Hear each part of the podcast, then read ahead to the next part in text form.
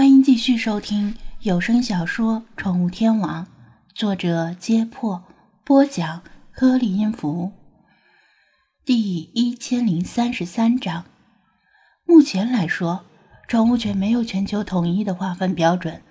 如果按照美国 AKC 犬类俱乐部的规定，宠物犬大致上可以分为七种：枪猎犬、狩猎犬、工作犬、梗类犬。玩赏犬、家庭犬和畜牧犬，这七种分类更多的是为了比赛分组方便。其实归纳一下，粗略可以分成两种：工作犬和玩赏犬。工作犬是指能够从事各项工作、协助人类的狗；另一种工作犬以外的玩赏犬，大部分是小型犬，比如金巴、吉娃娃、博美这些。除了陪伴人类、给人类解闷儿之外，没有其他用途。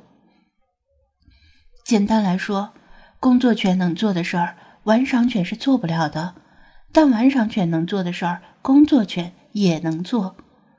事实上，狗最开始被人类驯化，目的就是为了让它们当成工作犬，成为原始人类与大自然对抗的盟友。后来，随着生产力和生产工具的发展，人们对工作犬的需求有所降低，才衍生出普通的玩赏犬。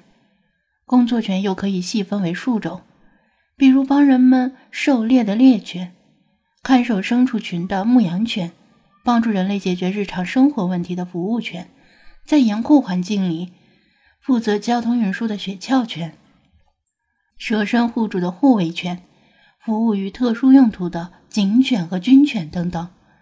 不同分类之间也可能会有交叉，比如德牧就是典型的多功能犬，既能当牧羊犬，又能当护卫犬和警犬。张子安听完黑子的叙述，马上明白他真正的需求就是护卫犬，只有护卫犬才能在野外恶劣的环境中驱逐野兽、攻击歹徒，最大限度的保护主人。黑子随即问道。护卫犬太好了，你这里有哪种护卫犬可供选择？说着，他的目光越过张子安，投向宠物店内。这个嘛，张子安也被问住了。正如网友们推测的那样，他的店里卖的都是适合普通家庭饲养的犬种，大部分为小型玩赏犬，也有金毛、萨摩耶等工作犬，但城市家庭。养金毛和萨摩耶也是当玩赏犬来养，谁也没打算让他们工作。简单来说，他店里卖的没有大中型猎犬，但只有大中型猎犬才能够在野外充当合格的护卫犬。城市和野外的需求是格格不入的。算了，你们先进来吧，别在外面站着说话。他邀请黑子和小雪进店。又羡慕的瞄了一眼那辆威风凛凛的奔驰 G，正好我也想见识一下飞马斯。黑子兴致勃勃的说道。小雪与张子安很熟了，见他没有明显拒绝，反而邀请他们进店，知道有戏，心里也放心不少。网友们则不但以最坏的恶意来揣测张子安，我就知道。抠鼻店长不会把送上门的生意推出去。我觉得他又在打什么鬼主意？大概是想一顿嘴炮忽悠人家买一条吉娃娃当护卫犬。哎，你还别说，吉娃娃当护卫犬起码比雪橇三傻要合格。雪橇三傻连自己的菊花都护不住。刚才的弹幕耐人寻味呀，小雪。来过店里很多次，随意一扫，发现店里的新成员，惊喜的叫道：“哇，店长先生，你从哪儿弄来的汤姆啊？”“汤姆？谁是汤姆？”不论是黑子还是店员，或者直播间的网友们，全都愣住了。这是谁的名字？小雪嘿嘿笑着指向弗拉基米尔：“这不就是汤姆吗？”弗拉基米尔。正懒洋洋地躺在角落里，黄白小猫一会儿爬到他的背上，一会儿拨拉他的尾巴，总也闲不住。那天晚上，他把无依无靠的黄白小猫带回了宠物店。从那时起，黄白小猫就像个跟屁虫一样，紧随他左右，撵也撵不走。喵了个咪的，都看我干什么？他正在为稍后的行动养精蓄锐，突然感受到几乎所有人的目光全集中在自己身上，不由得把眼睛一睁。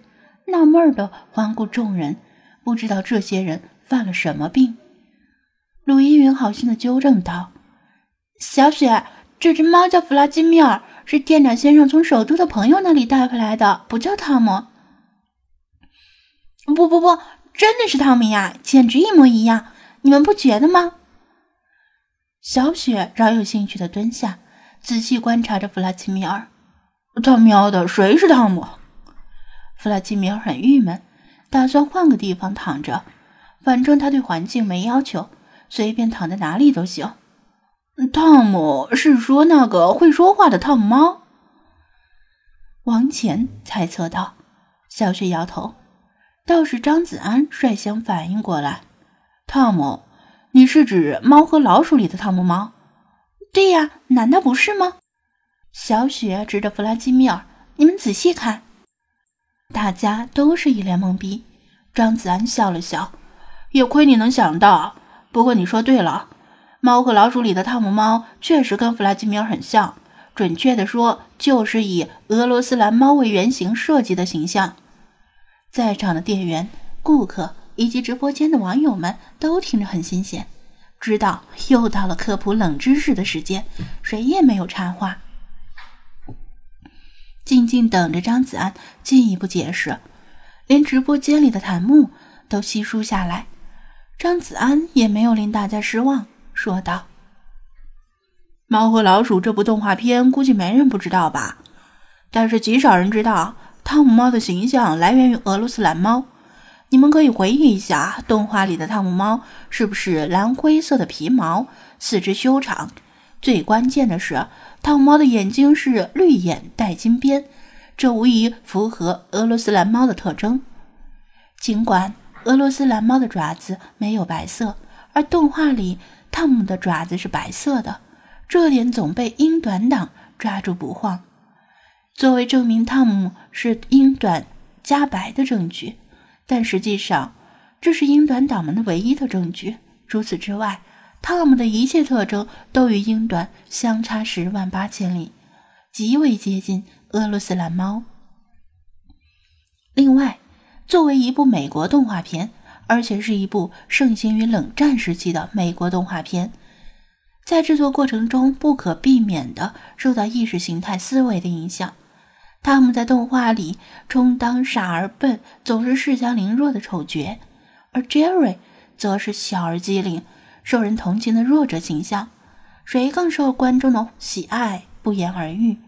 即使是现在，在好莱坞大片里负责背黑锅的，往往也是东欧军火贩子或者俄罗斯情报组织。